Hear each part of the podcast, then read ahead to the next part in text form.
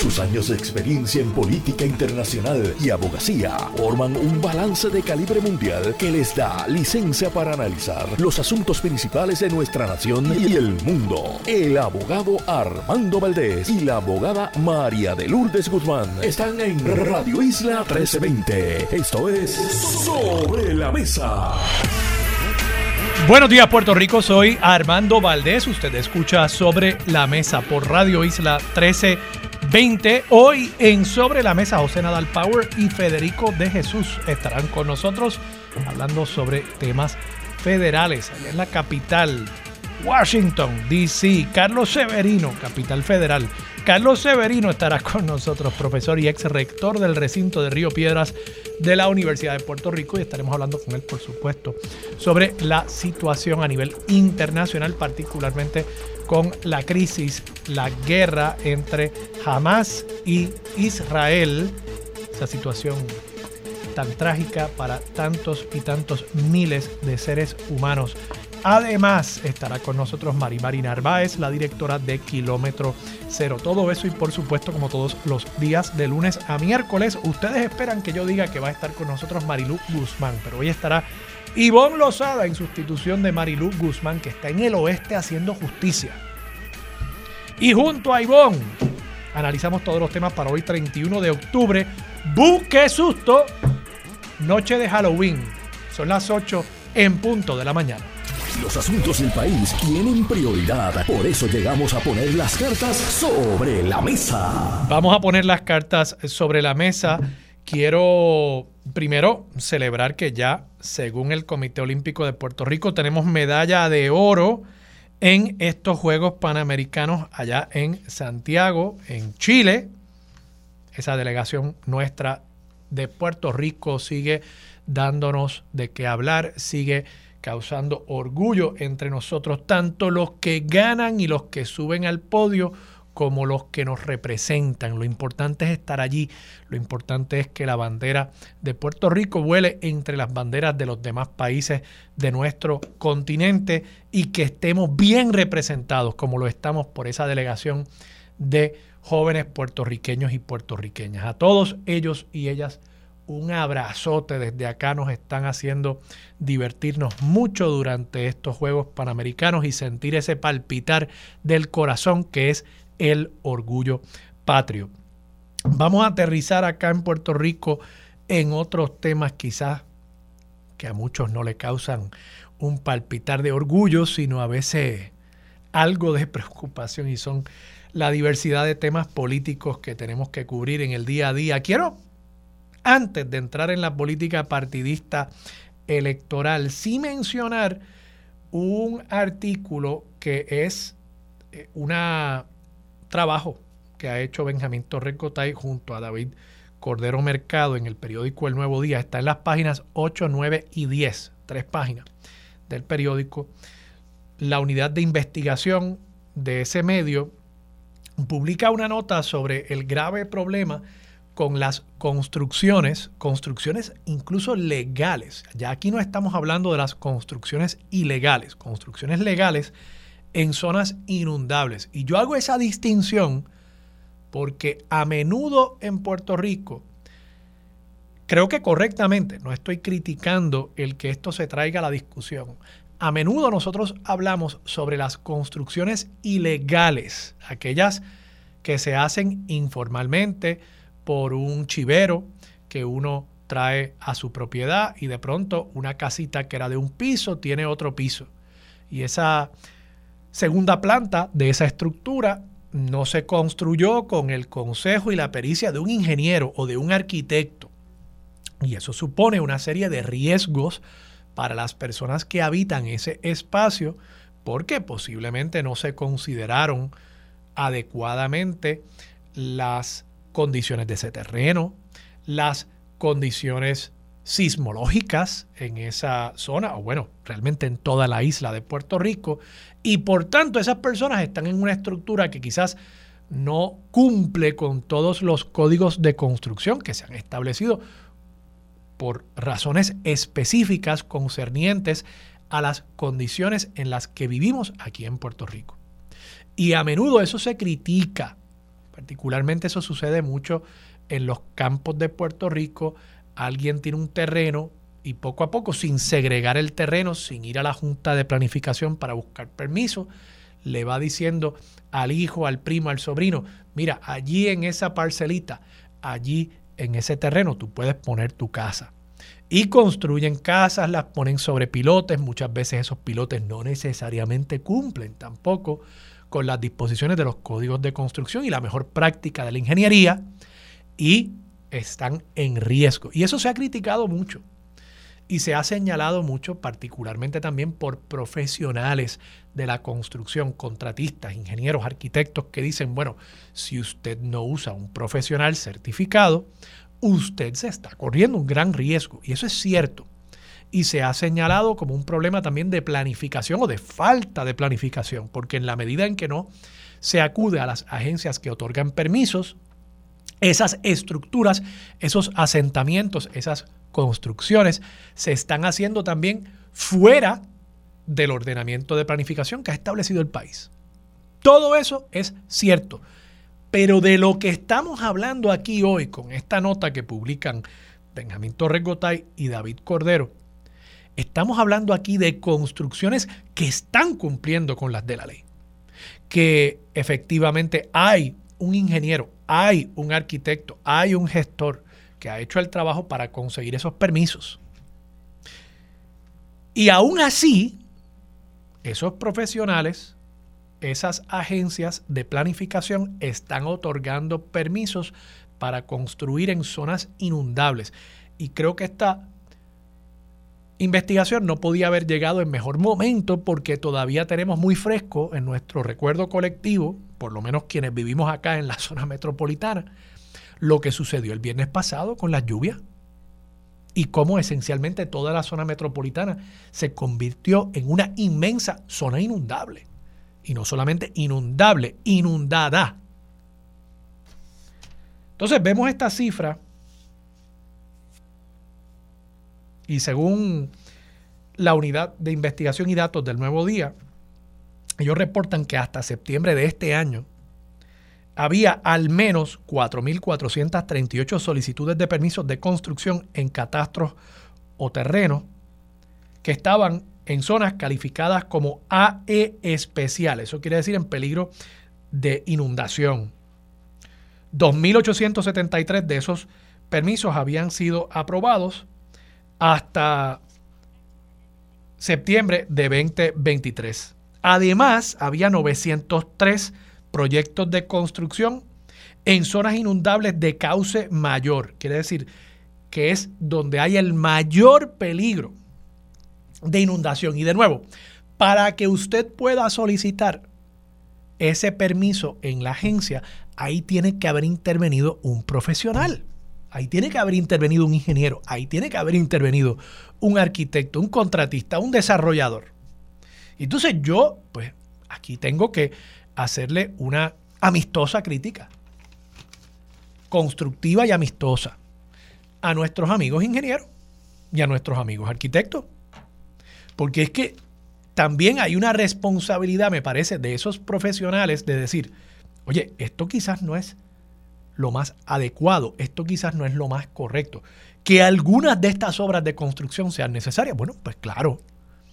Pero de que igual seguimos sembrando cemento en zonas inundables, donde ya de por sí el agua no tiene a dónde ir. Y si usted coge un terreno que hoy es un terreno poroso, es un terreno virgen, digamos, y lo tapa con una capa de cemento, cuando caiga la lluvia ahí, va a tener cierta cantidad de metros o pies cuadrados adicionales donde el agua no va a percolar y por tanto el agua va a seguir como escorrentía hacia, en teoría, un alcantarillo, una alcantarilla, o como vimos que pasó el otro día, hacia el lugar donde encuentre cauce el agua y va a causar inundaciones. Entonces yo creo que esto nos obliga a una reflexión como país por eso meto al bote a los profesionales también, porque digo como país, no es solamente el gobierno, Aquí hay unos intereses también. Y yo no estoy diciendo que sean intereses privados, que eso es malo. O sea, e-, ese no es mi mensaje. Lo que estoy diciendo es que a menudo nosotros ponemos toda la culpa por las fallas de planificación en la falda del gobierno y sin duda el gobierno tiene gran parte de esa responsabilidad, pero también, también hay 4.438 proyectistas, ingenieros, arquitectos que están solicitando permisos para construcciones en áreas inundables hasta septiembre de este año, 4.000 y pico. Bueno, pues algunos de ellos, no digo todos, pero algunos de ellos también son responsables de lo que está pasando en el país. Y el que nosotros sigamos mirando en otra dirección y diciendo, bueno, eso no me toca a mí, eso le toca al gobierno. Sí, bueno, entonces cuando el gobierno viene a tocar la puerta de esos proyectistas o cuando el gobierno viene a decir, no, ahí usted no puede, entonces de pronto surgen desde la derecha y desde ciertos gremios del sector privado el reclamo de que, bendito, es que el proceso de permisos es muy burocrático en Puerto Rico. Bueno, sí, lo es, lo es, eso no hay duda. Y el problema aquí es que el análisis que se hace de una tiendita que quiere abrir en un centro comercial a veces es el mismo que el de una persona que quiere hacer una construcción en una zona inundable. Y esos que son en zona inundable traban el sistema y obstaculizan el que los permisos más fáciles salgan porque no se prioriza el trabajo en esas agencias, sino que, bueno, llegó primero el de la zona inundable, hay que analizar este antes de analizar el más sencillo. Entonces, estos procesos pues tienden a complicar y obstaculizar el proceso de permisos en Puerto Rico. Pero, pero, de nuevo, hay una responsabilidad compartida y hasta que no reconozcamos eso, pues yo creo que vamos a seguir viendo lo mismo. Y cuando le dicen que no a estos proyectistas, cuando le dicen no, ahí no puedes, de pronto forman un fostró, llaman al alcalde, llaman al legislador y ahí interviene también el poder político para hacer que las reglas se conformen a los intereses de quienes quieren desarrollar, en donde ya el país, la naturaleza, los expertos nos está diciendo no debería desarrollarse. Lo dejo sobre la mesa. Vamos a entrar en temas políticos propiamente. Partido Independentista y Movimiento Victoria Ciudadana han dicho, y aquí estoy reportando de una nota de Gloria Ruiz Cuilan, Informaron ayer, Gloria Ruiz Cuilan, página 12 del periódico El Nuevo Día, para quien la quiera buscar. PIP y Victoria Ciudadana informaron ayer que decidieron no recurrir al Tribunal Supremo por la determinación del Tribunal de Apelaciones que les impidió presentar candidaturas coaligadas y anticiparon que próximamente informarán al electorado de su oferta de candidatos. Ambos partidos tomaron la decisión luego de un cuidadoso análisis de la sentencia que dictó el Tribunal de Apelaciones el 30 de agosto y tras acoger la recomendación del equipo legal que llevó el caso ante la justicia. El PIB y Victoria Ciudadana, mediante un comunicado, sostuvieron que aun si se lograra una improbable decisión favorable de dicho tribunal a favor del PIB y Victoria Ciudadana, no quedaría tiempo para concretar las candidaturas coaligadas, ya que el calendario electoral ya ha empezado a correr. Al respecto, señalaron que todos los partidos políticos y sus miembros han iniciado los procesos internos para que en menos de dos meses se formalicen las candidaturas a todos los cargos. Y dice, frente a esta situación, los dos partidos consideran oportuno en estos momentos que los esfuerzos del PIB y Victoria Ciudadana se concentren en, cita, la identificación de candidatos y candidatas y en acuerdos sobre aquellas candidaturas que contarán con el apoyo de ambas colectividades. Yo creo que ya al PIB y a Victoria Ciudadana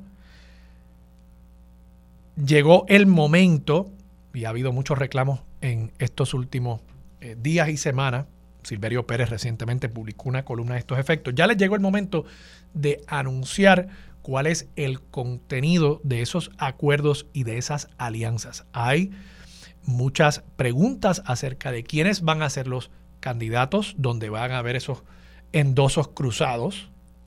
Se entiende que Juan Dalmau sería uno de ellos como candidato a la gobernación del PIB y que habría un apoyo de Victoria Ciudadana a un voto de sus partidarios a favor de Juan Dalmau para la gobernación. Lo que no se sabe en esta etapa es a cambio de qué sería ese apoyo, o sea, qué recibiría Victoria Ciudadana de las huestes del Partido Independentista puertorriqueño a cambio de ese apoyo a la candidatura a la gobernación de Juan Dalmau. Se ha dicho, incluso estaba planteado en la demanda que llevaron estos dos partidos al, al tribunal, se ha dicho que la intención de Manuel Natal era presentarse como candidato a la alcaldía de San Juan por Victoria Ciudadana y lograr el cruce de apoyos por parte de Victoria Ciudadana, cosa que querían lograr a través de las candidaturas coaligadas, que no es otra cosa que decir que habría una columna del PIB y una columna de Victoria Ciudadana en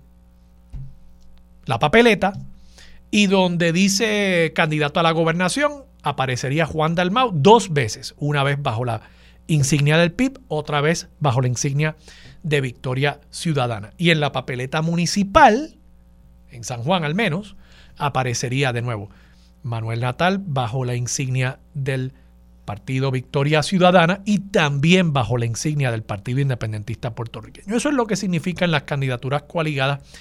Eso se permitía en Puerto Rico hasta el año 2011, pero realmente no lo habíamos visto desde hace muchas décadas en Puerto Rico que sucediera y se entiende que en el 2011 el Partido Nuevo Progresista que aprobó ese código electoral viendo lo que venía para encima con los partidos emergentes que estaban comenzando a formarse en aquel momento, recordemos eh, puertorriqueños por Puerto Rico, recordemos el PPT, otros, que el PNP entendió que había que buscar la manera de cortarle esas posibilidades a esos partidos nuevos y se legisla en el 2011. Yo personalmente lo he dicho aquí, yo no tengo objeción con que tengamos candidaturas coaligadas. Genuinamente no la tengo. Si fuera por mí, yo legislaría para que se permitiesen nuevamente las candidaturas coaligadas. Dicho eso, también estoy claro en que la constitución le permite a la legislatura establecer las normas acerca de cómo se deben presentar los candidatos en esa papeleta y que aquí no hay ninguna violación a los derechos a la libertad de expresión ni a la libertad de asociación de esos partidos. Fíjense lo que estoy planteando. Yo sé que estas posiciones matizadas son para algunas personas anatema, porque ellos quieren que uno esté de un lado o de otro. Y los partidos y las ideologías políticas se convierten en dogmas religiosos en lugar de ser un ejercicio de, del uso de la razón de los seres humanos para llegar a uno tener unas convicciones y unos principios. Y pues yo, de nuevo, personalmente, yo estoy de acuerdo, pero creo que le toca, estoy de acuerdo con las candidaturas coaligadas, pero le toca a la legislatura en nuestro sistema constitucional, como está hasta este momento constituido, le toca a la legislatura establecer eso. Y la legislatura no ha querido hacerlo. Y no creo, no creo genuinamente que sea una violación a los derechos ni a la libertad de expresión ni a la libertad de asociación. Juan Dalmao puede decir voten por Manuel Natal. Juan Dalmao puede pertenecer al PIB. Manuel Natal puede decir voten por Juan Dalmao. Manuel Natal puede seguir perteneciendo a Victoria Ciudadana. Los electores de esos partidos pueden pertenecer al partido que ellos quieran o no pertenecer a ningún partido. Y ellos pueden votar en esa papeleta, pueden buscar a Manuel Natal, pueden buscar a Juan Dalmau. O sea, yo no veo dónde está la limitación a esos derechos. O sea, una limitación inconstitucional. Puede que haya algún grado de limitación, como lo hay con todo derecho. Yo no puedo gritar fuego en el cine, porque a pesar de que eso es una expresión, pues el derecho a la libertad de expresión no es ilimitado. Y aquí pues yo creo que hay una serie de derechos encontrados y el poder de la legislatura que establece la constitución que puede definir las reglas de cómo aparecen los candidatos en las elecciones. Por ejemplo, hay una regla que uno podría decir, limita más el derecho a la libertad de expresión y asociación. Yo para aparecer en esa papeleta, yo tengo que conseguir un número de endosos. X número de endosos, sean muchos o sean pocos, pero yo tengo que conseguir un número de endosos. Alguien podría decir, pero ¿y por qué la legislatura va a impedirme que si yo quiero presentarme como candidato, yo lo pueda hacer simplemente porque es mi voluntad hacerlo? ¿Cómo me van a coartar mi derecho a yo presentarme ahí, a expresarme a través de la papeleta diciéndole al pueblo de Puerto Rico, yo quiero que tú votes por Juan Pérez para gobernador de Puerto Rico? No, ¿cómo es eso? ¿Que me van a requerir algo para yo aparecer en una papeleta? Bueno, pues eso es una limitación a mi derecho de expresión. ¿Lo es? Pues sí, lo es. Pero, de nuevo, nosotros en nuestro país hemos establecido que eso sería una limitación constitucional a ese derecho porque hay unas razones de Estado, de peso, para establecer criterios para que una persona pueda aparecer en la papeleta, tener acceso a esa papeleta. Pues yo no veo cuál es la diferencia entre eso y las normas que dicen cómo debe aparecer la organización, el partido y los candidatos de ese partido en la papeleta. Igual que Alguien podría decir, oye, eso de que tienes que sacar cierto número de votos para permanecer inscrito después de una elección general, eso es una limitación al derecho a la libertad de expresión y de asociación de ese, digamos, Partido Independentista puertorriqueño, que en la mayoría de las elecciones en este siglo ha tenido, después de las elecciones, que ir a buscar endosos a la calle para volver a inscribirse. Eso sí, a mí me parece, eso sí es una limitación bien severa a la libertad de asociación del Partido Independentista puertorriqueño, por ejemplo.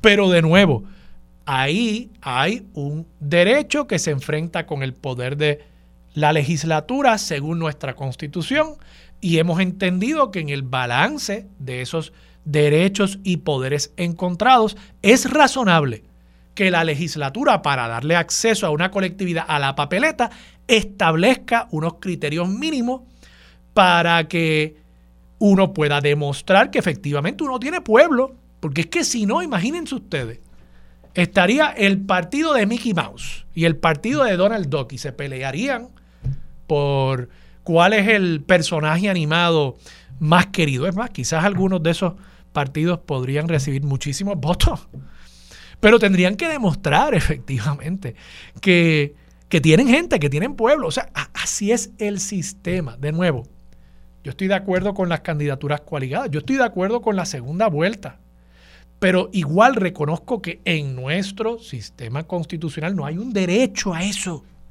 Y eso es lo que ha establecido los tribunales, al menos el tribunal de primera instancia y el de apelaciones.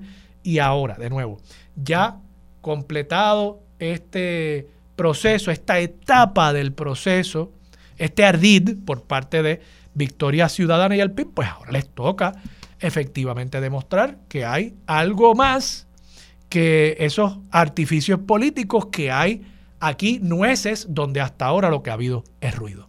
Vamos a la pausa, regresamos con Ivonne Lozada y más de Sobre la Mesa por Radio Isla 1320. Quédate en sintonía. Conéctate a radioisla.tv para acceder y participar en nuestra encuesta diaria.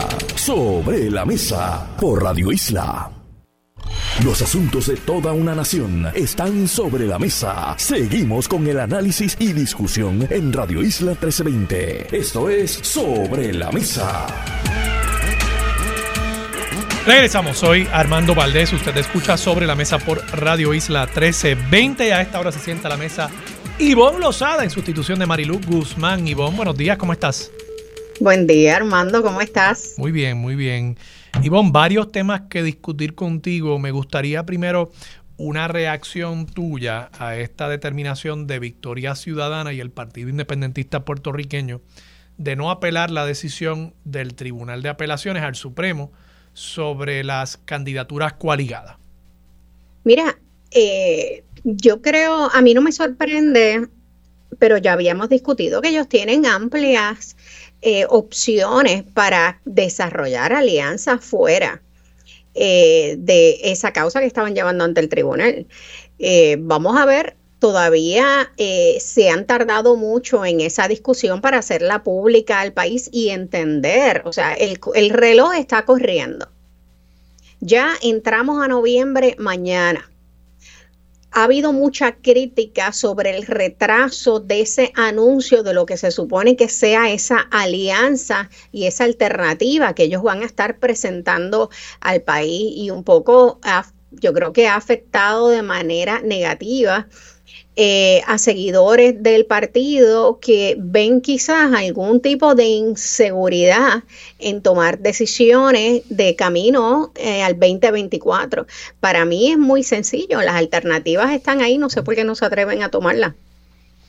Sí, yo, yo, yo estoy de acuerdo contigo. Eh, han planteado en justicia, han planteado que les preocupa el que en la medida que ellos ya presenten cuál va a ser procesalmente la manera en que se va a manifestar esa, esa alianza, que eh, la legislatura pueda buscar la manera a través de enmiendas al código electoral de modificar las normas para, para prohibir o, obstaculizar ese tipo de, eh, de acuerdo al que ellos vayan a, a, alcanzar. ¿no?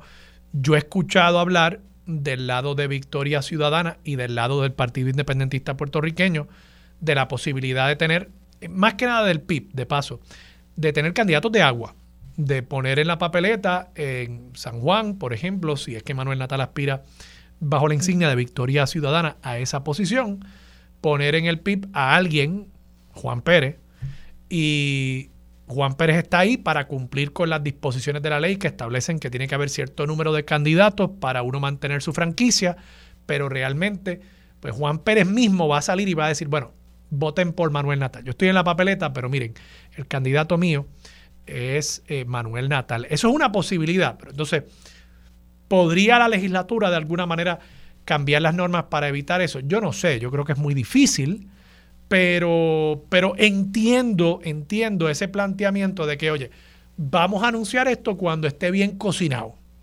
Sí, sí. Mira, eh, mira, cada cual, cada partido hace lo que entiende más conveniente y asume las estrategias que entienda necesarias para prevalecer en la elección. Y yo creo que en eso no se deben meter. Eh, sí me parece, o sea, poner candidatos de agua es injusto para los mismos candidatos, es injusto para el electorado, porque me parece que no es eh, totalmente eh, como honesto de parte de los partidos. Yo no veo ninguna razón. El Partido Independentista ha perdido la franquicia anteriormente y han vuelto a recaudar eh, los endosos suficientes. Pues, ellos han pasado por esto. Yo creo que Victoria Ciudadana también está empezando ha empezado con mucha fuerza eh, en una sola elección, rebasando incluso lo que es la participación del PIB. Así que vuelvo a decirte, no veo cuál es la dificultad de poder asumir unos riesgos que eh, al final, según su discurso, valdrán la pena. Yo creo que hay más que los une en estos dos partidos que los puedan separar para acabar de enfilarse en una sola, en una sola voz. Sí, incluso tú, tú traes el tema de que hay más cosas que los unen. Una alternativa que pudieron haber explorado, yo creo que ya probablemente es tarde, es formar un partido formar un partido. Incluso eso hasta podría haber eh, atendido eh, la preocupación, el tema de eh, algunas personas que plantean que la alianza, y esto me consta que pasa también dentro de Victoria Ciudadana, que una alianza con el Partido Independentista Puertorriqueño, que decir, vamos a votar por el candidato a la gobernación del Partido Independentista Puertorriqueño en un partido que se entiende descolonizador, pero no independentista, por lo menos en su formulación y, genuinamente, a pesar de que el liderato es mayormente independentista, yo creo que muchas personas que no son independentistas votaron por Victoria Ciudadana. Eh, pues podían haber formado una colectividad incluso. Claro, yo sé que eso implicaría pues que quizás el Partido Independentista puertorriqueño por una elección eh, dejaría de, existir, ¿no?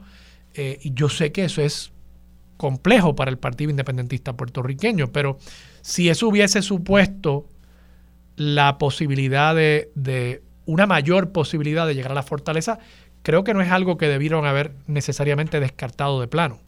Yo creo que es totalmente legítimo que ellos se unan. Total, la población de hoy en día están hartos de tocar y atender el tema de estatus. Quizás los partidos basados en, en meramente en fórmulas de estatus, pues ya un poco han pasado, la gente no, no, eso no es lo que quiere escuchar.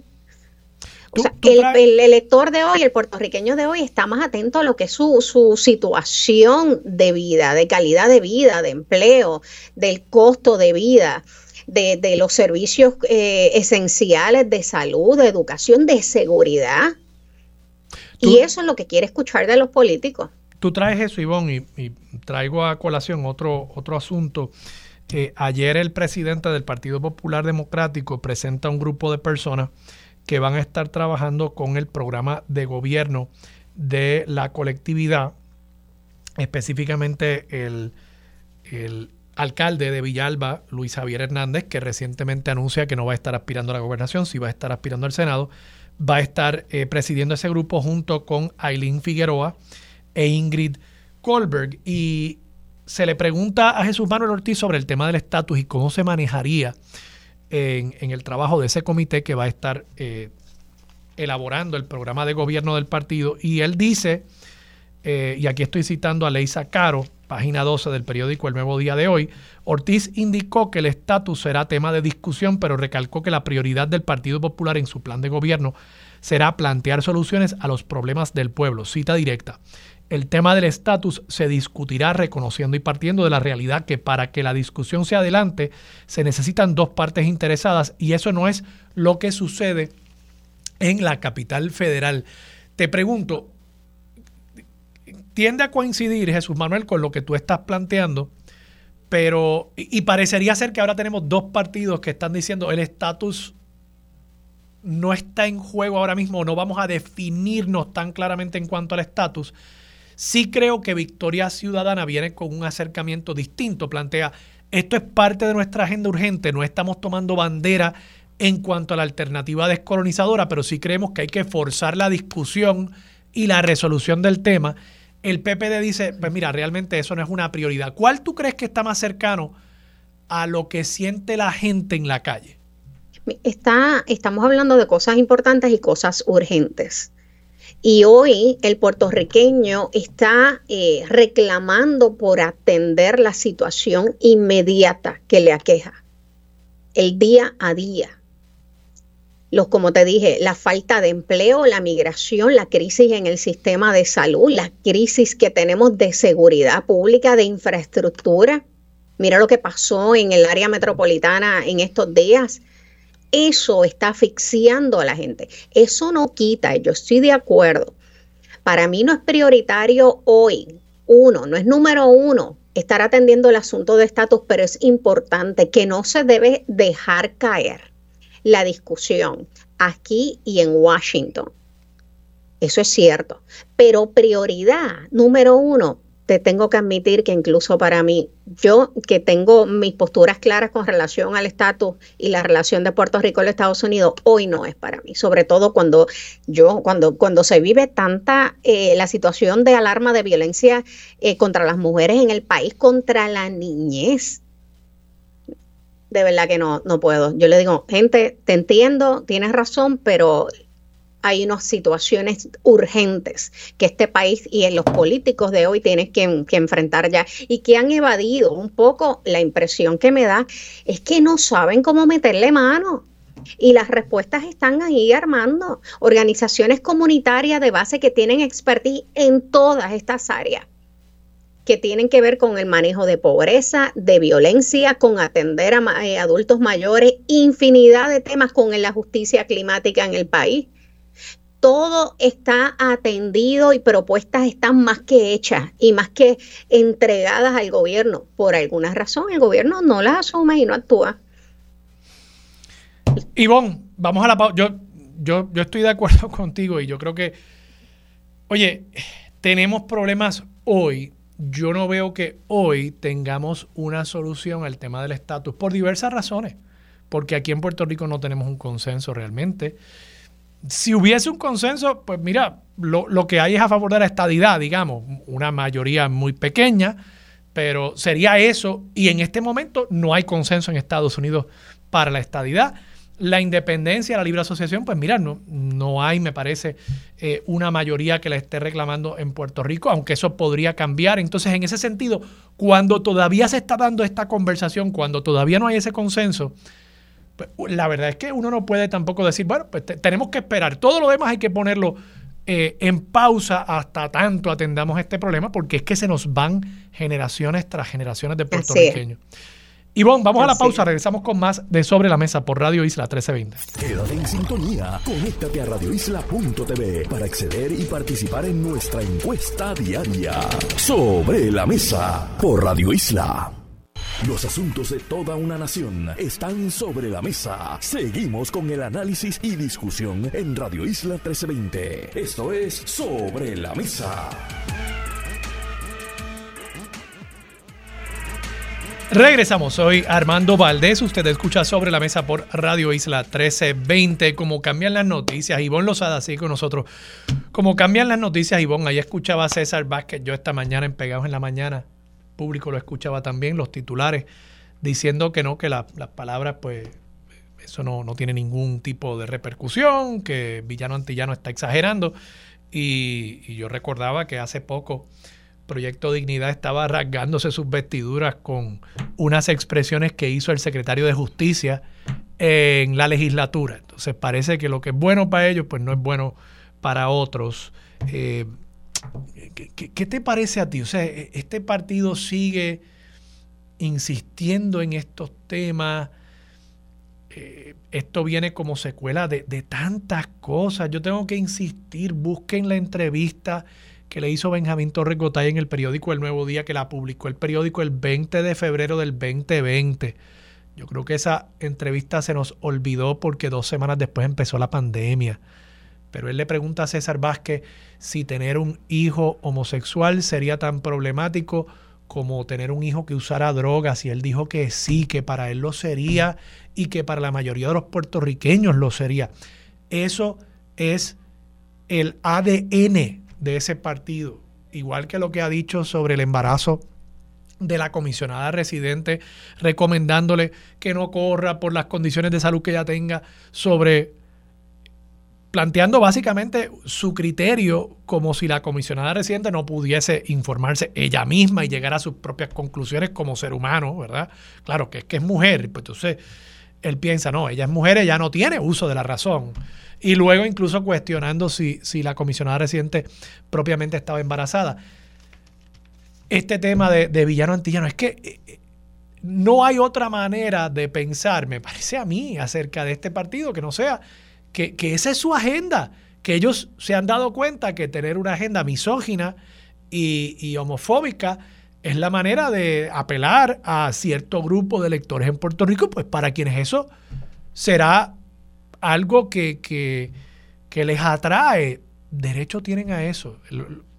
No lamentablemente, derecho tienen a eso. Es lamentable que, que piensen así, pero yo les reconozco y les respeto ese derecho. Ahora, igual yo tengo derecho, como lo tienes tú, a, a combatir, a combatir el uso del odio para, para fines electorales.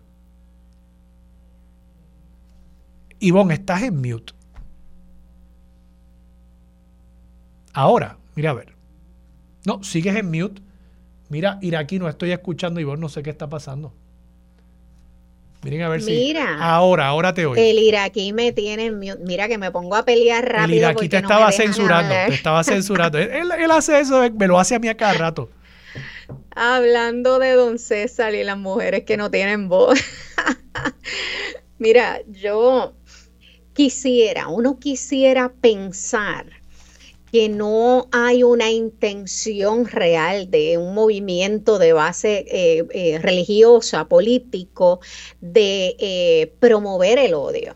Uno quisiera pensar que no es intencionado, pero esta gente es mucho más inteligente que eso.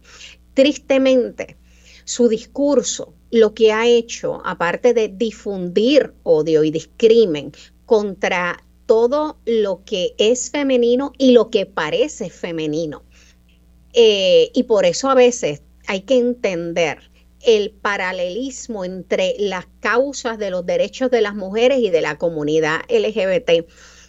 Eh, y es triste como ver cómo no tan solo eh, hacen de ese su discurso oficial, sino que promueven que otros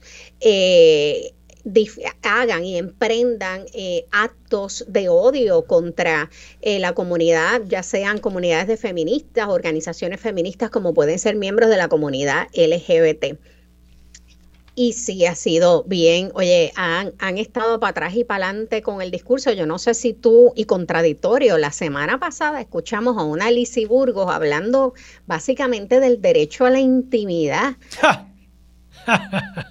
en el caso de la maternidad, específicamente de Jennifer González, yo digo, pero ven acá. O sea, ¿cuándo sí, cuándo no tenemos derecho a la intimidad y a la maternidad o a la no maternidad? Es terrible lo que él hace y yo espero, te voy a decir, estas mujeres de Proyecto Dignidad que no han entendido lo que es la lucha por los derechos de las mujeres y la lucha por la paridad política de la mujer en los espacios políticos que ahora que no la han entendido y que, y que no, peor que no entenderla, que han emprendido en contra de los derechos de las mujeres y ahora tengan que vivirlo en carne propia, una Adanora Enríquez, que se le quiera prohibir o coartar su derecho a tener, a participar y tener de los espacios políticos y aspirar porque ella pues se lo ha ganado, ella ha estado ahí, ella según el mismo partido tenía la capacidad para ocupar un escaño a nivel congresional, pues supongo que debe tener la capacidad también para aspirar a la gobernación. La segunda candidatura más importante. Sí, Así que no sé si ellas todavía han entendido y han tenido que sufrirlo en carne propia lo que la mayoría de las mujeres en este país tienen que vivir y sobre todo las que vivimos en espacios políticos. Eh, es triste ver lo que está ocurriendo, no lo entiendo, nosotros estaremos aquí defendiendo su derecho, lo entiendan o no. Pero vamos a ver qué pasa. Uno puede pensar que ellas estuvieron ahí porque un César eh, eh, Vázquez de la vida las autorizó y les dio, ¿cómo te digo? Les dio el visto bueno para que ocuparan los puestos políticos, pero sin el visto bueno de los hombres en ese partido, pues aparentemente las mujeres no pudieran estar aspirando. Ivonne, vamos a la pausa. Regresamos con más de Sobre la Mesa por Radio Isla 1320. Quédate en sintonía. Conéctate a radioisla.tv para acceder y participar en nuestra encuesta diaria. Sobre la mesa por Radio Isla. Aquí los asuntos del país que están sobre la mesa se discuten con los expertos. Ahora se une a la mesa el consultor de asuntos públicos Federico de Jesús y el abogado especialista en derecho corporativo José Nadal Power. Bueno, estamos aquí de vuelta sobre la mesa. Yo soy Ivonne Lozada en sustitución de la compañera Marilu Guzmán, quien se va a estar tomando el día de hoy. Y como todos los martes, como les dije, nos acompaña el panel de Federico de Jesús, consultor de asuntos públicos y comentarista político en Washington, D.C., el senador José Nadal Power. Buen día, Fede. Buenos días, Iván. Saludos, José. Buenos días a ambos. Saludos. Eh, qué bueno tenerlos. Hace tiempo que no conversaba con, con ambos. Y Dios mío, la cosa ha cogido vuelo en las campañas, tanto aquí en Puerto Rico como en Washington.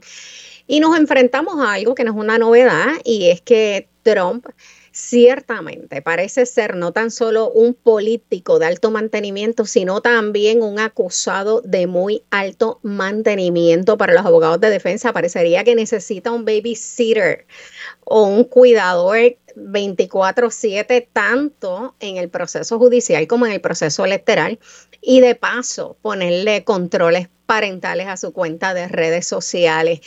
Y les digo esto porque acaba esta semana eh, vuelven a imponer eh, una orden de mordaza en el caso de interferencia electoral de Donald Trump en Washington, eh, que se volvió a poner nuevamente en vigor, restringiendo lo que ha sido el discurso incendiario del expresidente, mientras se prepara para juicio y también para las campañas en donde pretende o está aspirando nuevamente a regresar a la Casa Blanca. Fede, ¿qué está ocurriendo? Eh, ¿por, qué, ¿Por qué está, levantar nuevamente esta mordaza y qué han, cuál ha sido la respuesta de los abogados con relación a la misma? Bueno, lo que sucede es que Donald Trump ha utilizado sus redes para amedrentar, amenazar, eh, y, e interferir con, testigos potenciales y, oficiales del tribunal, hasta con la persona que estaba transcribiendo la este Los, procesos judiciales en una ocasión. Y eso resultado en amenazas de muerte violentas contra la jueza, contra varios oficiales de la corte. Y, y obviamente pues eso hay que detenerlo y eso lo llaman inglés witness tampering eh, interferir con los testigos, ¿verdad? Y, y pues en otros casos, pues ya le han, lo han multado, creo que en el de Nueva York lo han multado primero 5 mil, después 10 mil dólares por violar la orden de, la mordaza. Eh, él dice que él tiene su derecho a la primera enmienda, que es con respecto a la presidencia. La, la, jueza no le está prohibiendo ejercer ese derecho, le está diciendo que no puede eh, amenazar violentamente a estas personas en un caso. En cualquier otro caso, yo no soy abogado, ¿verdad? Pero según los analistas, en cualquier otro caso, este hombre le levantarían su fianza y estaría en la cárcel. Eh, así que la, la ironía aquí es que él se queja de que lo están persiguiendo y que hay un double standard, y lo hay. Eh, él, debería estar detrás de las rejas para no poder estar haciendo esto.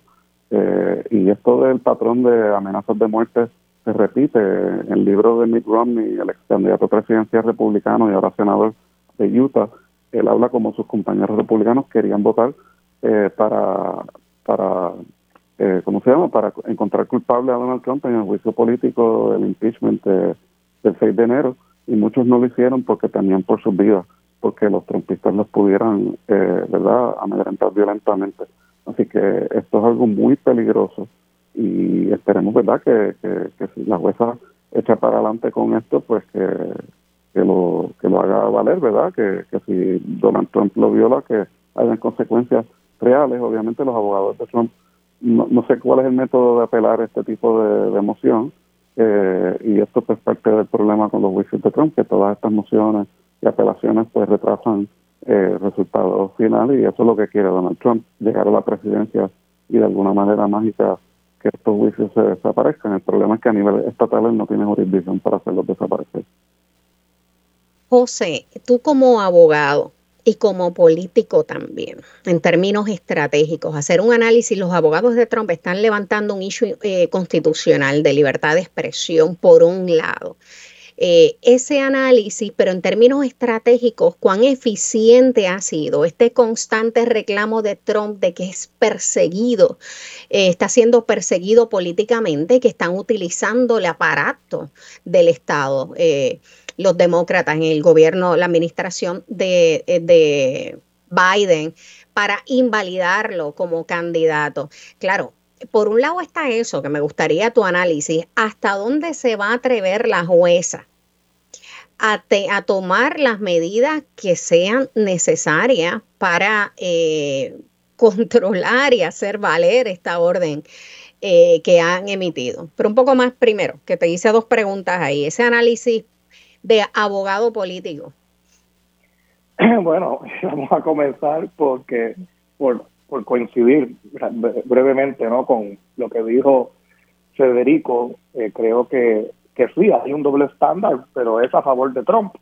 Cualquier otro eh, ciudadano imputado eh, que esté pues, pasando por un proceso en el tribunal, que se atreva a desobedecer a, a, a la juez de esa manera, pues ya lo hubiesen encontrado incluso en desacato. Arrestado y, estuviera ya. Y lo arrestan, claro. Este, aquí obviamente pues están siendo eh, cautelosos por la figura de la que se trata. que Donald Trump lleva toda su vida pues saliéndose con la suya, y con este con estos comportamientos de, amenazando gente, presionando de manera indebida. y piensa que pues esto le va a, salir bien nuevamente. Nadie cuestiona que él tiene un derecho constitucional, pero ese derecho choca con también el, el, mandato de, que tiene que haber aquí pues un, juicio, un procedimiento judicial eh, justo, limpio.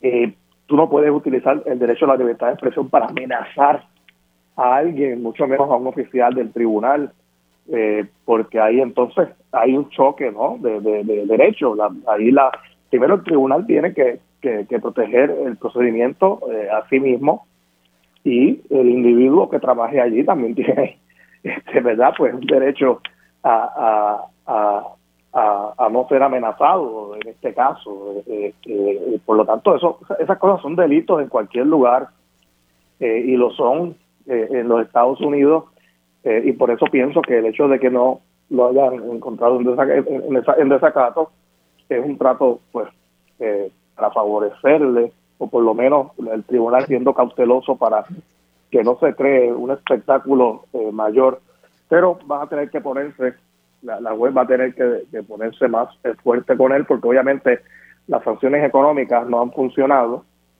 Eh, a él poco le importa pues pagar 10 mil dólares de multa o lo que sea que le hayan puesto. Va a continuar haciendo lo mismo hasta que se dé cuenta que puede haber consecuencias y, y se le puede restringir eh, su libertad, ¿no? Eh, en este caso. Eh, Pero mira, es que es bien complicado para la jueza, José. Está en una situación donde si hace valer la orden en contra de Trump y lo trata como cualquier ciudadano y le pone un desacato, Trump va a validar y va a decir, va a levantar la voz diciendo, ustedes ven que esto es una persecución y un discrimen y lo que me quieren invalidar. Entonces lo que van a estar es echándole el fuego, es bien complicado, echándole el fuego a toda la controversia que lo que va a hacer es levantar esa base de apoyo de Trump públicamente y, y bueno, eso yo supongo, digo supongo, no sabemos que eso es un poco el temor de la jueza en este momento, quien ha tratado de ser fuerte, pero es complicado manejarse con un tipo como Trump, que le importa muy poco. Él, lo que está buscando desde el principio es martirizarse, ¿no? Y, utilizar esto para eh, ganancia política y para eh, salvarse el pellejo, ¿no? Eh, él está, de hecho, una de las, razones principales por las cuales se postula nuevamente a la presidencia es para mantener eh, eh, vivas esas pasiones eh, que le permitan salirse con la suya en estos procedimientos judiciales, donde si ya no fuese candidato, pues sería pues menos complicado, digamos, para la jueza sancionarlo.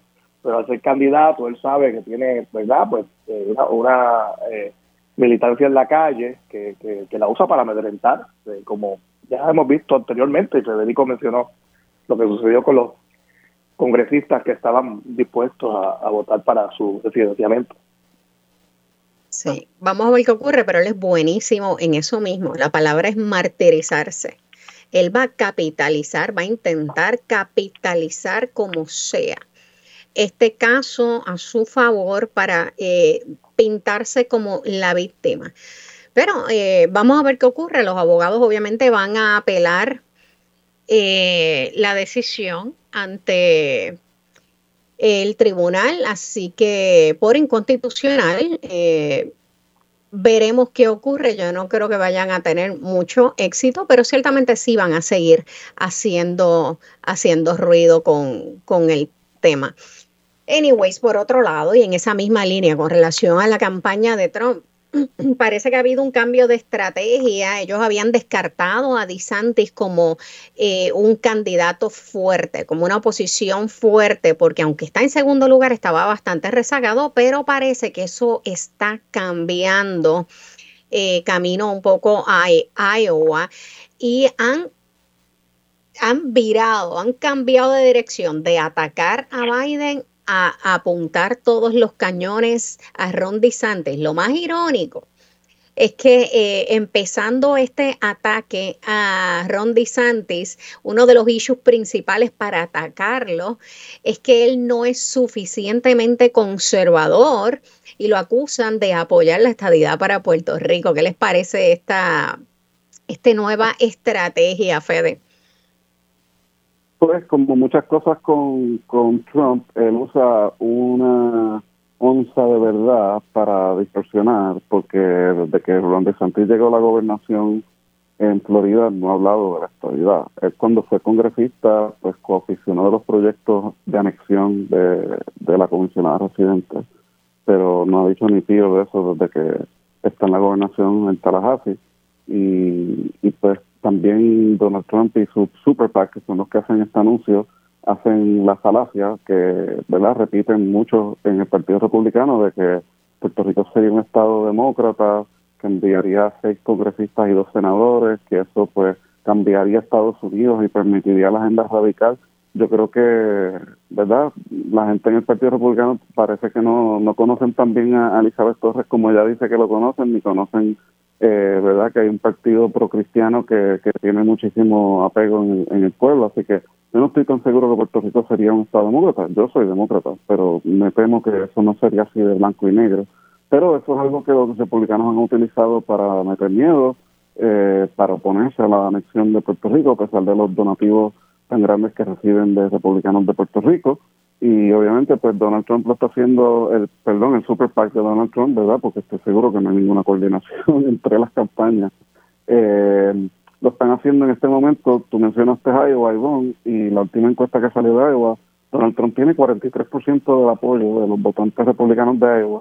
Y en segundo lugar están empatados Nikki Haley, la ex gobernadora republicana de South Carolina y la ex embajadora de las Naciones Unidas de Donald Trump, y, y Ron DeSantis con 16% cada uno, y los demás candidatos pues con este menos de 10%. Así que yo creo que pues no, no Donald Trump está siendo inteligente en el sentido de que no está dando nada por sentado y quiere aplastar a su oposición. Interesante que no está atacando a Nikki Haley, que está subiendo tanto en Iowa como en Nuevo Hampshire, eh, pero quizás es otra estrategia que, veremos más tarde. Es curioso porque eh, a principio de año, como recordaremos, pasado eh, finales del año 2022 y a principios de 2023, Ron DeSantis elaboró toda esta estrategia de proyectos en Florida eh, muy ultraconservadores en contra de los derechos reproductivos de la mujer, en contra de los inmigrantes, en contra de la comunidad LGBT, bien hardcore, bien fuertes, un poco para posicionarse eh, dentro de ese sector ultraconservador republicano y para decirles básicamente yo soy más conservador que Trump, porque asumió medidas más drásticas en el caso de los derechos reproductivos de las mujeres, más drásticas que las mismas posturas de Trump.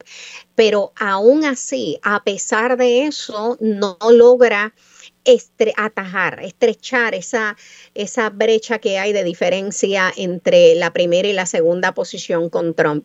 Eh, José. Mira, eh, esto esto se va a quedar entre tres candidatos, como yo lo veo, ¿no? Este, yo vi esa encuesta, ¿no? Que menciona Federico, que DeSantis está estancado con ese 16%, como que no, no ha subido de ahí en meses. La que sí ha aumentado apoyo es Nikki Haley, eh, la, ex gobernadora y embajadora.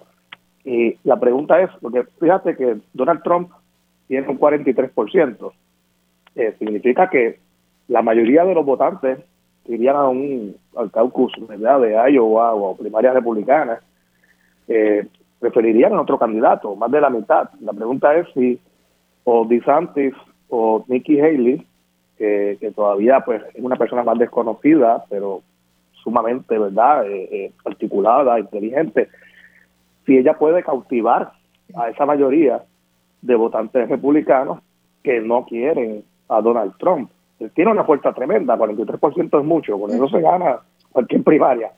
Pero, ¿y qué sucede con el resto, con el 57% ese que está ahí? Pues tiene que, hablarle a, a esos a esos votantes que están ahora mismo pues con muchos candidatos muy minoritarios que no van para ningún lado, incluyendo al, ex gobernador de, New Jersey, eh, Christie, etcétera. Así que, pues mira, sí, surgen sorpresas. El año electoral ahora comienza pronto y, siempre pueden surgir sorpresas eh, en los procesos primaristas. En el pasado han surgido candidatos eh, eh, que suben como la espuma, que eran desconocidos al principio y luego al darse a conocer, pues dan la sorpresa y, puede pasar esto ahora, ahora en esta ocasión, quién sabe. Sí. Pero hay otro tema que se desprende de este ataque y esta estrategia del PAC eh, y el Super PAC y de, y de la campaña de Trump, y es la utilización de eh, la propuesta de estadidad para Puerto Rico como una manera de ataque eh, eso dice mucho también de la precaria acogida, obviamente, que tiene la propuesta de estadidad, no tan solo en el Congreso, sino específicamente en el Partido Republicano y en ese sector ultraconservador. ¿Cómo afecta esto el discurso particularmente de Jennifer González? Ciertamente esto es una muestra de su fracaso dentro del Partido Republicano para adelantar la estadidad para Puerto Rico. Fede. Pues la semana pasada la Comisión Residente anunció que, consiguió que tres congresistas republicanos copiciaran su, proyecto de estatus. Uno de ellos eh, no vota, eh, es la delegada de, de, creo no es de Guam, creo que es de las Islas Marianas, no estoy seguro, de uno de los territorios del Pacífico, eh, y ya tiene nueve eh, copiciadores republicanos en el Congreso pasado ya logró 16 votos republicanos a favor de su proyecto de estatus en el Pleno y eso obviamente contrasta con los más de 70 demócratas que están a favor y todos los demócratas votaron a favor en el Pleno, así que eso a niveles históricos, ¿verdad? Pues está por debajo de lo que tradicionalmente, ¿verdad? Desde que el, entonces comisionado Pierluisi conseguía casi 60, 70 republicanos que copiciaran sus proyectos de estatus. Obviamente estamos viviendo en un en una era diferente, con un partido republicano diferente, eh, yo creo que verdad la, oligarquía de estatus de Puerto Rico va a gastar mucho dinero en tratar de conseguir que más moderados republicanos en el Congreso auspicien esos proyectos, pero la cantidad de moderados republicanos en el Congreso son, la lista está finita. Este, y pues ese es el balance que, que ella tiene que, justificar y en una primaria verdad del Partido Nuevo Progresista, donde la estabilidad se supone que es uno de los temas principales, pues sí, su falta de apoyo no solamente, ¿verdad? La gente en Puerto Rico yo no creo que sigue tanto estos números de cuántos congresistas y si son moderados o no. Eh, la falta de movimiento, ¿verdad? Y las expresiones tan contundentes de la de los niveles más altos del Partido Republicano, eh, de gente de nuevo que recibe muchísimo dinero, donde la plataforma del Partido Republicano técnicamente dice todavía que están a favor de la estabilidad, pero eso contrasta con la retórica eh, tan antianexionista de, de las más altas esferas de ese partido. Bueno, tú dices que contrasta el número bajo de republicanos que apoyan, que Jennifer ha logrado eh, traer al bando a favor de la estadidad, que contrasta con el número de demócratas, pero imagínate, contrasta más con la totalidad de los republicanos que hay en el Congreso. Eso sí que es un número marcado. José, sobre este tema. Mira, no, eso, eh, la, oposición republicana a la estadidad, eh, pues no, no es nada nuevo eh, lo que sí sucede es que pues no, no se había convertido en un tema así de ataque, ¿no? Eh, en una primarista.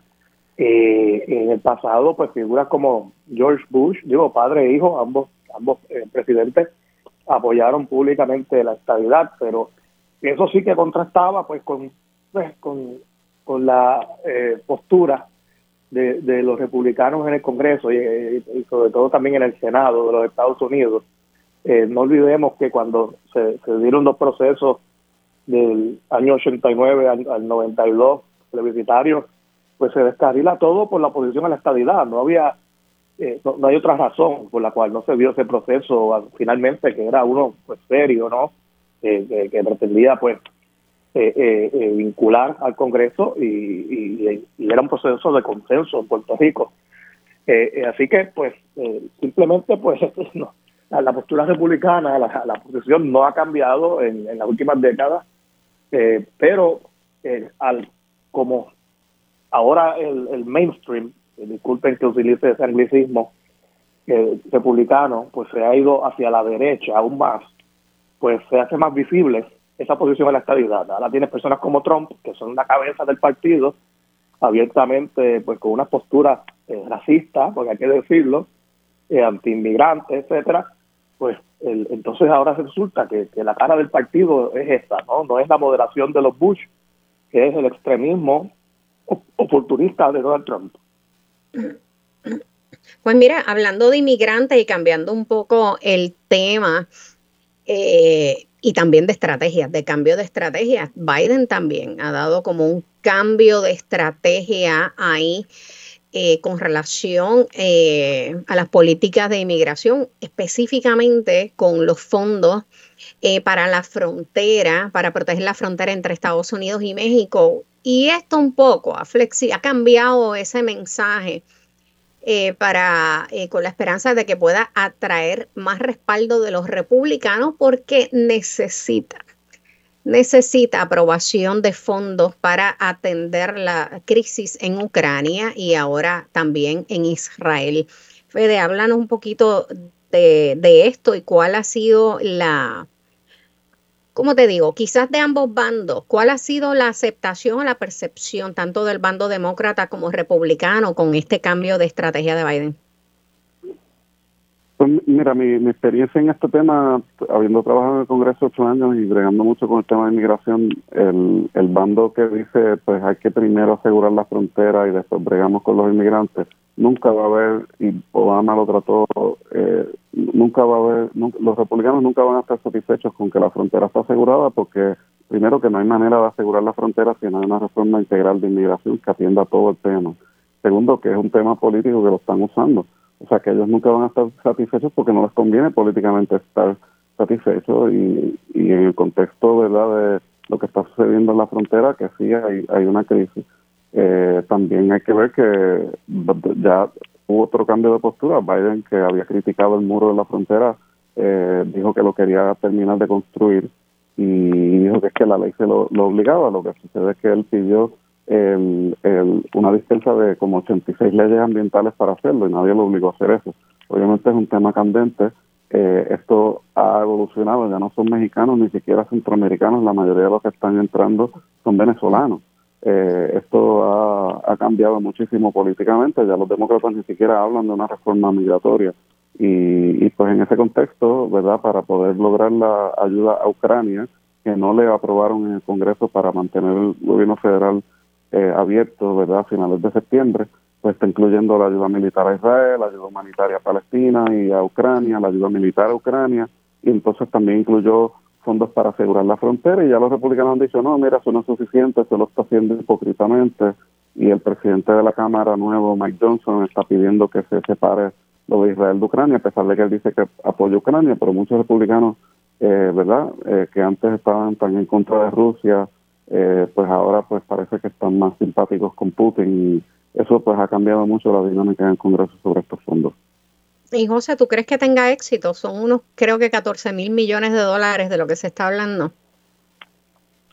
Mira, el tema eh, eh, migratorio ha sido uno muy, muy espinoso para la administración Biden. Hay, hay ciudades demócratas como Nueva York que están teniendo una crisis con la llegada Estamos hablando de, creo que son 4.000 eh, inmigrantes semanales que han estado llegando a Nueva York y los servicios eh, pues están colapsados o colapsando. Eh, y eso pues eh, al ser ciudades pues demócratas, ¿no? pues le está creando a Biden un problema interno, hay presión interna de, muchos demócratas para que haga algo, para que haya algún tipo de mensaje y se frene esto porque es una crisis, como quiera que se vea. Y, y creo que a eso es que responde, ¿no? Ese dinero estaba ahí ya aprobado y él pues está diciendo, bueno, si no se va a perder el dinero, vamos a terminar de construir eh, eh estas fases de, de la valla en la frontera. Eso pues puede tranquilizar a algunas personas, eso es algo más eh, eh, simbólico, que no, no va a solucionar el problema, pero él pues va a querer tener pues bajo la manga algún tipo de, de, respuesta ¿no? a esto. Sí, parece que tengo, ok.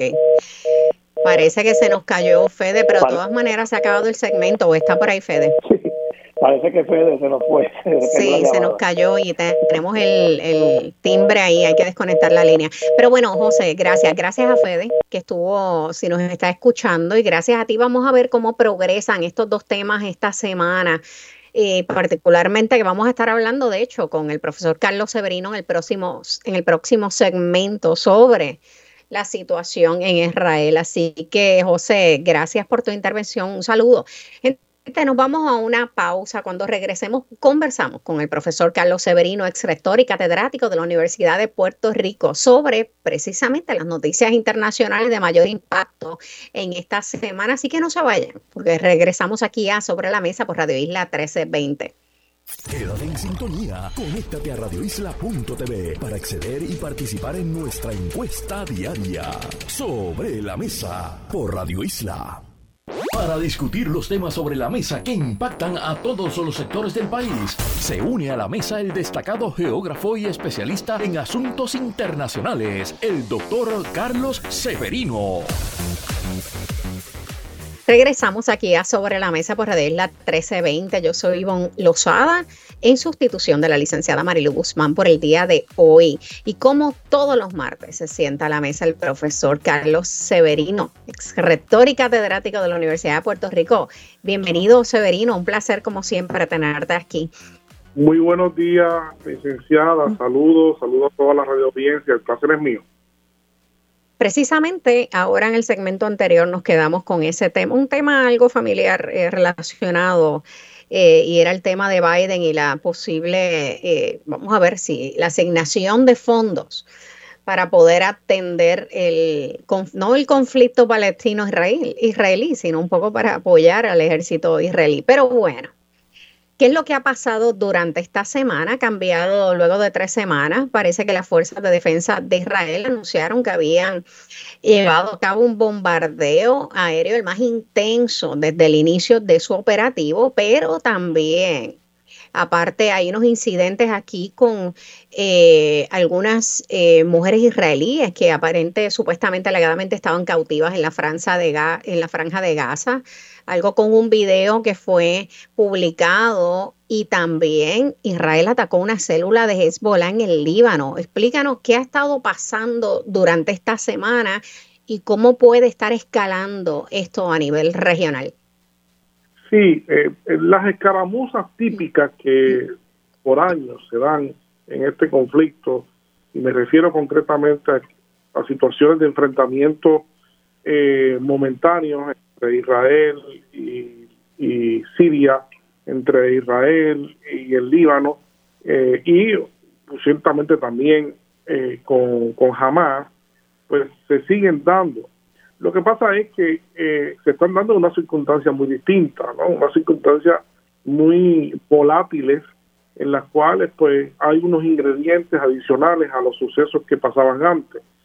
hay presencia de los Estados Unidos fuerte cada vez más fuerte, con dos grupos navales, con la mayor potencia militar que, que, tienen los Estados Unidos, y están allí cerca, frente a la, costa, pero mientras tanto, no solamente está la amenaza que tiene Israel eh, de el propio Hamas, que ya demostró con sus actuaciones que han escalado en una posición de mucho más sofisticación en términos militares, de entrenamiento y de capacidad eh, tanto táctica como estratégica.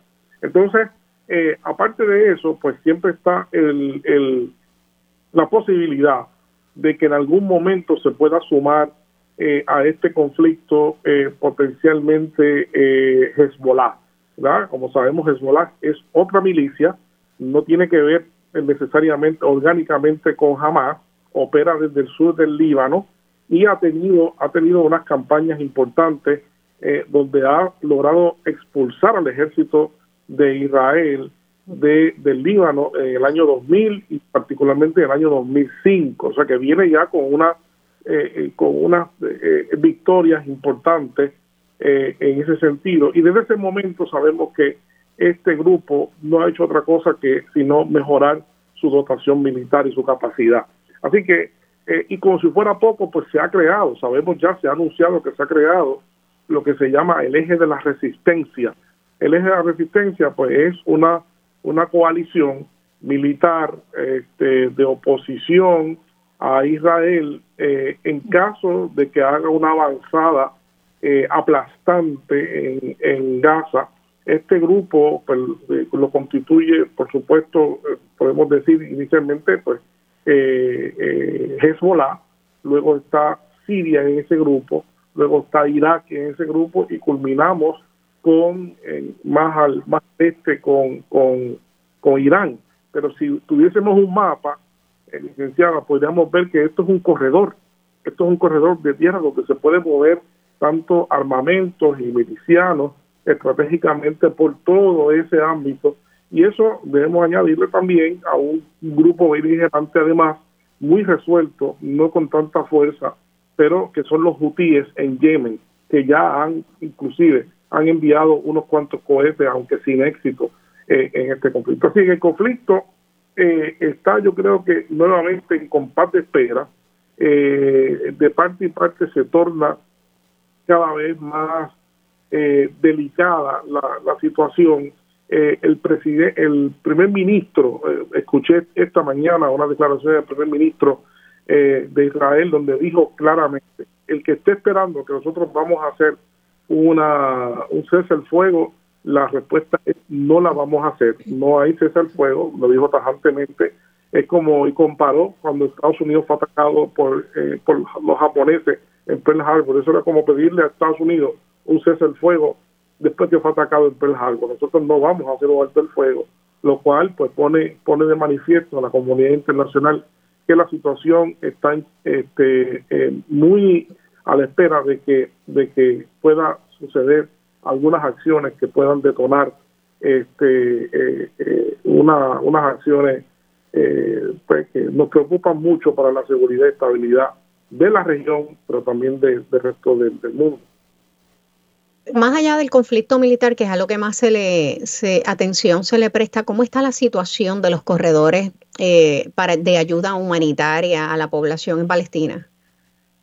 Están realmente muy frágiles están muy muy frágiles porque este, si bien se han establecido eh, en principio algunos corredores pues funcionan de una manera este se altera el, su funcionamiento porque depende de unas acciones que hace el ejército israelí primero de cotejar eh, los, eh, los, los convoys de ayuda humanitaria, de que no vaya a ser algo que no sea humanitario, que se pase, etcétera, etcétera. Así que el, el eh, aunque hay camiones, cantidad de camiones se dice en la frontera con Egipto, también están, sabemos que están pasando por cuenta gota. Eso pues eh, crea la situación cada día es peor en la necesidad de, asistencia humanitaria, pero esa asistencia humanitaria está muy, eh, muy pobre con relación a las necesidades que se tienen.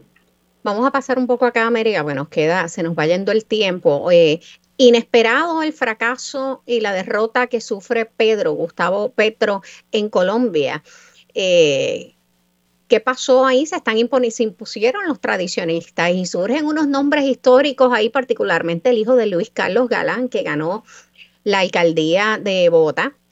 De Bogotá, sí. Yo creo que eh, sí, pero es una elección importante, una elección regional eh, pero era una elección donde se leían 32 gobernaturas, eh, más de dos, 20 mil puestos, puestos públicos, eh, 1.100 alcaldías y muchas grandes capitales, como ya se mencionó, el caso de Bogotá, un bastión, un bastión de Petro, eh, histórico, Petro fue incluso alcalde de Bogotá en algún momento, o sea que ha sorprendido el, el nivel como la oposición, distintas esferas de la oposición han dominado, sobre todo el sistema urbano colombiano.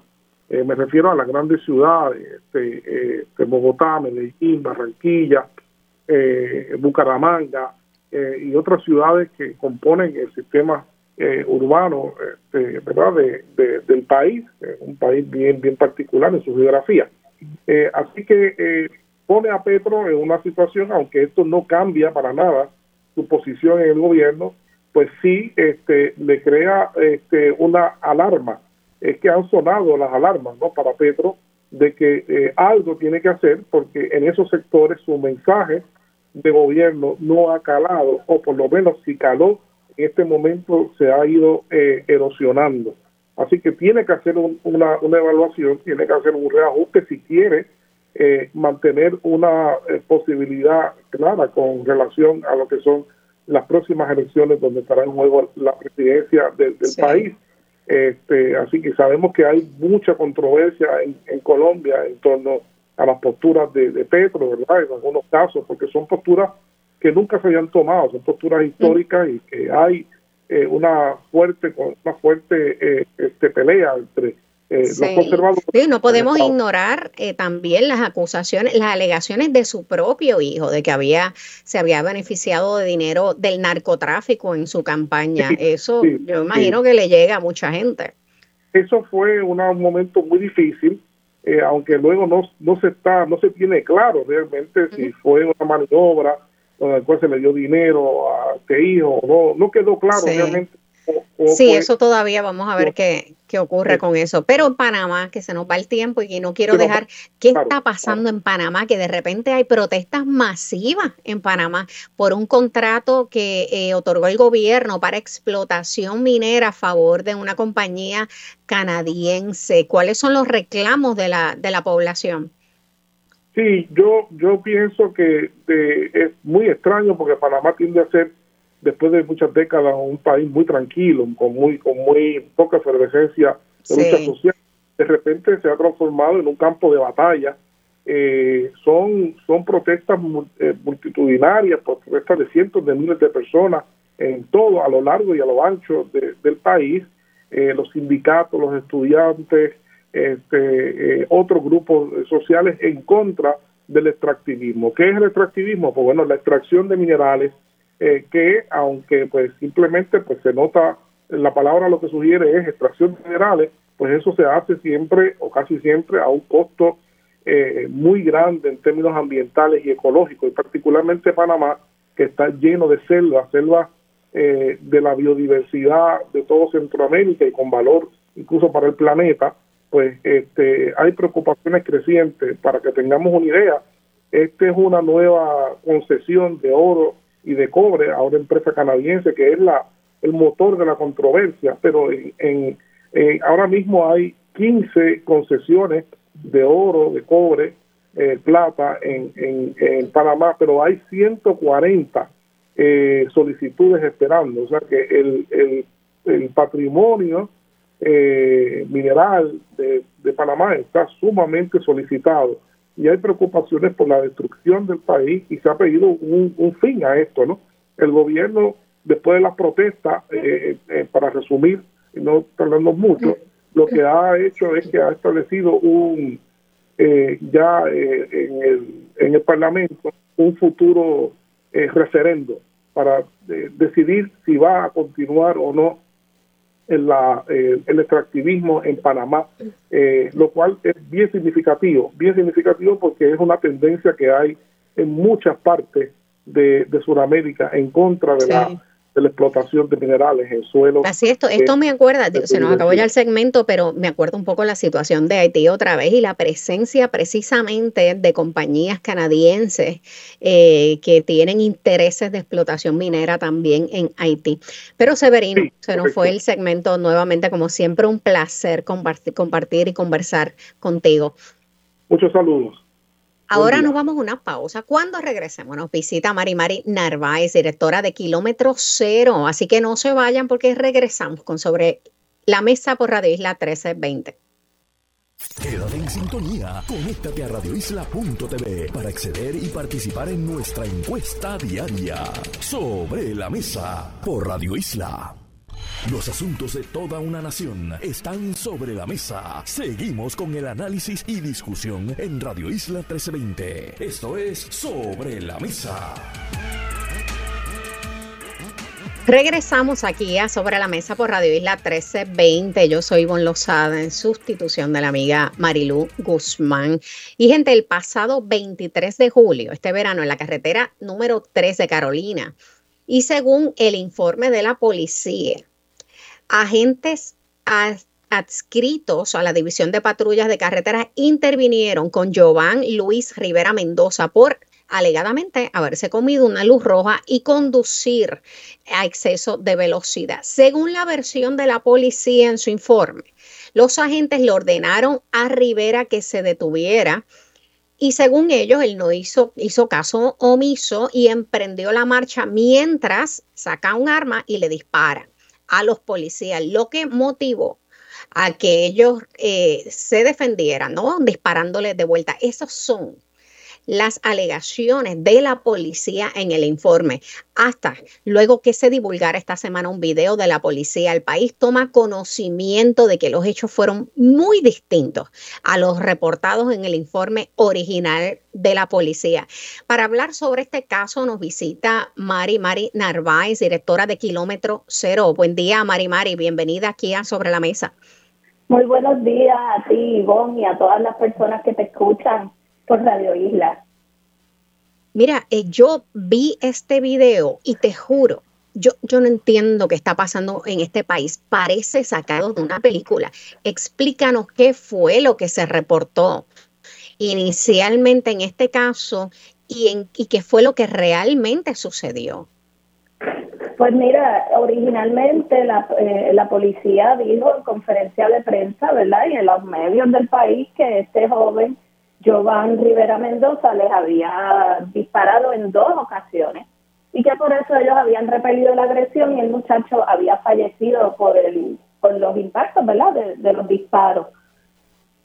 Mm, tiempo después es que nosotros recibimos este video, el video lo tiene la policía desde el principio, o sea, no es un video que ellos desconocieran.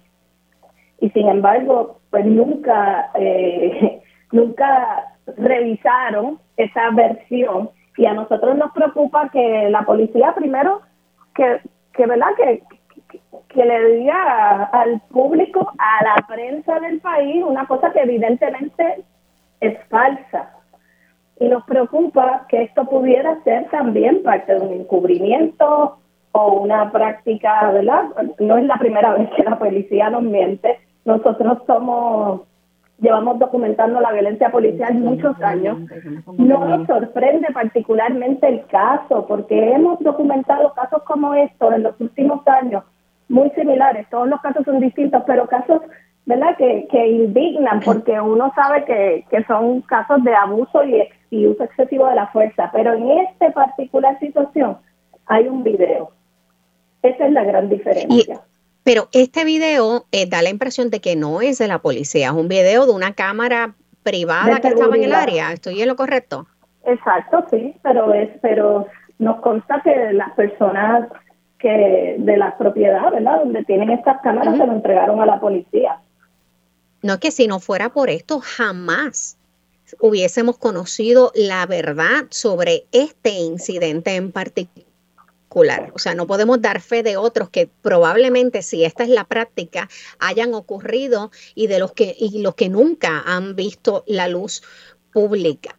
Eh, y me preocupa en realidad, obviamente las estadísticas de muertes en intervenciones policíacas probablemente no se ajustan a la realidad. Y ustedes, una de las responsabilidades que tienen en kilómetro cero precisamente es el monitoreo de estas estadísticas eh, y las denuncias, hacer eh, eh, visibles estas denuncias, específicamente en el uso excesivo de la fuerza de parte del cuerpo policial. Así mismo, nos preocupa, nos preocupa mucho que de ayer para hoy nada más, digo, ya tenemos cuatro personas que han muerto por uso de fuerza policial, o sea, se sumaron de ayer a hoy cuatro, porque tuvimos que sumar a las dos a las dos personas mayores que fueron asesinadas por un policía, que ayer supimos que era un agente activo. El agente propiamente. Eso es otra noticia que yo, que le desgarra el alma a cualquiera. Eh, el agente también, nosotros contamos los suicidios policiales, sobre todo este que fue a causa de una acción policial porque casi siempre es con el arma de reglamento que los policías se suicidan y en, y en cuarto lugar hubo una persecución en Mayagüez que culminó con una persona fallecida. también. Entonces, este año ya tenemos 11 casos de muertes por uso de fuerza policial, cuando el promedio en los últimos años ha sido de 10. Ya estamos terminando octubre, todavía faltan dos meses para terminar este año y ya sobrepasamos la cifra que suele ser el promedio. Nos preocupa muchísimo. Mari, sí. Estos son, pero estos son los casos conocidos que ustedes han podido investigar de manera independiente. Y esto fuerza nuevamente el tema de la alegada reforma de la policía. Eh, y ese informe de hallazgo del 2011, luego de incidentes de violaciones de derechos civiles, ¿en qué ha quedado? Porque la impresión es que no ha pasado mucho significativamente mucho. Seguimos igual o peor, particularmente en estos casos de uso excesivo de la fuerza. ¿Qué ha pasado si algo con este tema de la reforma de la policía? La reforma de la policía en Puerto Rico es un proceso sumamente burocrático en el cual hay, yo considero que hay muy poca supervisión, muy pocos controles, muy pocas consecuencias por el incumplimiento. La policía lleva años incumpliendo con este acuerdo y realmente no pasa nada, el tribunal no, no, no les pone ni una multa. Eh, no creo que la yo creo que la experiencia de Puerto Rico ha sido particularmente frustrante. Tal vez habían también demasiadas expectativas. Era, era una de las reformas más, más abarcadoras de todas las jurisdicciones en Estados Unidos, pero no creo que, que sea muy distinto a lo que ha pasado en muchos otros lugares de Estados Unidos. Yo creo sinceramente que estas reformas no, no son la solución que nosotros creíamos que iban a ser. Pero la falta de la policía La policía, la falta, ay, perdón, la falta de ejecución y de acción con relación a la reforma en estos más de 10 años un poco, ¿no te parece que le da un sentido? Aparte de que normaliza la violencia y el, uso excesivo de fuerza de parte de, los cuerpos policiales y la violación de derechos civiles de, parte del cuerpo policial, pero también le da un sentido de impunidad a los miembros de la policía. Eh, y mira, mira los resultados, mira lo que ocurre con estos dos casos que estamos discutiendo hoy definitivamente la reforma de la policía no ha podido siquiera comenzar a abordar el problema de la impunidad. Y en Puerto Rico es mucho más dramático porque en Puerto Rico no existe ninguna supervisión independiente de la policía, como en otros países y en Estados Unidos, que por lo menos hay unos cuerpos independientes de supervisión con, con, con, poderes investigativos, ¿verdad? Para pasar mucho sobre, sobre las querellas administrativas y sobre los usos de fuerza letal, etcétera.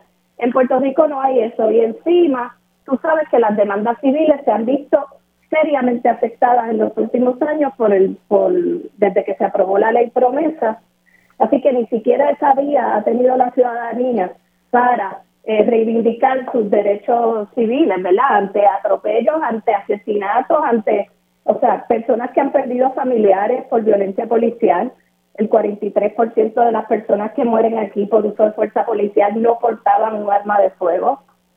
Personas que han sufrido disparos y otras, otros daños no han podido ir a los tribunales porque les paralizan los casos. Sí. Así que esto es zona exenta de derechos civiles, como dice mi amigo William de aquí en Puerto Rico. Bueno, hace falta mucha, mucha voluntad. Mari, Mari, se me ha acabado el tiempo. Mari Mari, directora Narváez, directora ejecutiva de Kilómetro Cero, gracias por la labor que estás haciendo. Con esa falta de voluntad al, país solo le quedan organizaciones como la de ustedes para hacer valer sus derechos en frente al, en este caso, de lo que son las agresiones y la violación de derechos de, parte por parte del Estado. Así que gracias por estar aquí con nosotros hoy. A ustedes, la audiencia que nos acompañaron por radio, por Facebook, gracias nuevamente por permitirnos, como siempre, compartir este ratito de mañana, pero no se retiren porque por ahí viene Mili Méndez con Díganme la verdad. Hasta mañana. Sintoniza Radio Isla 1320 AM y o radioisla.tv.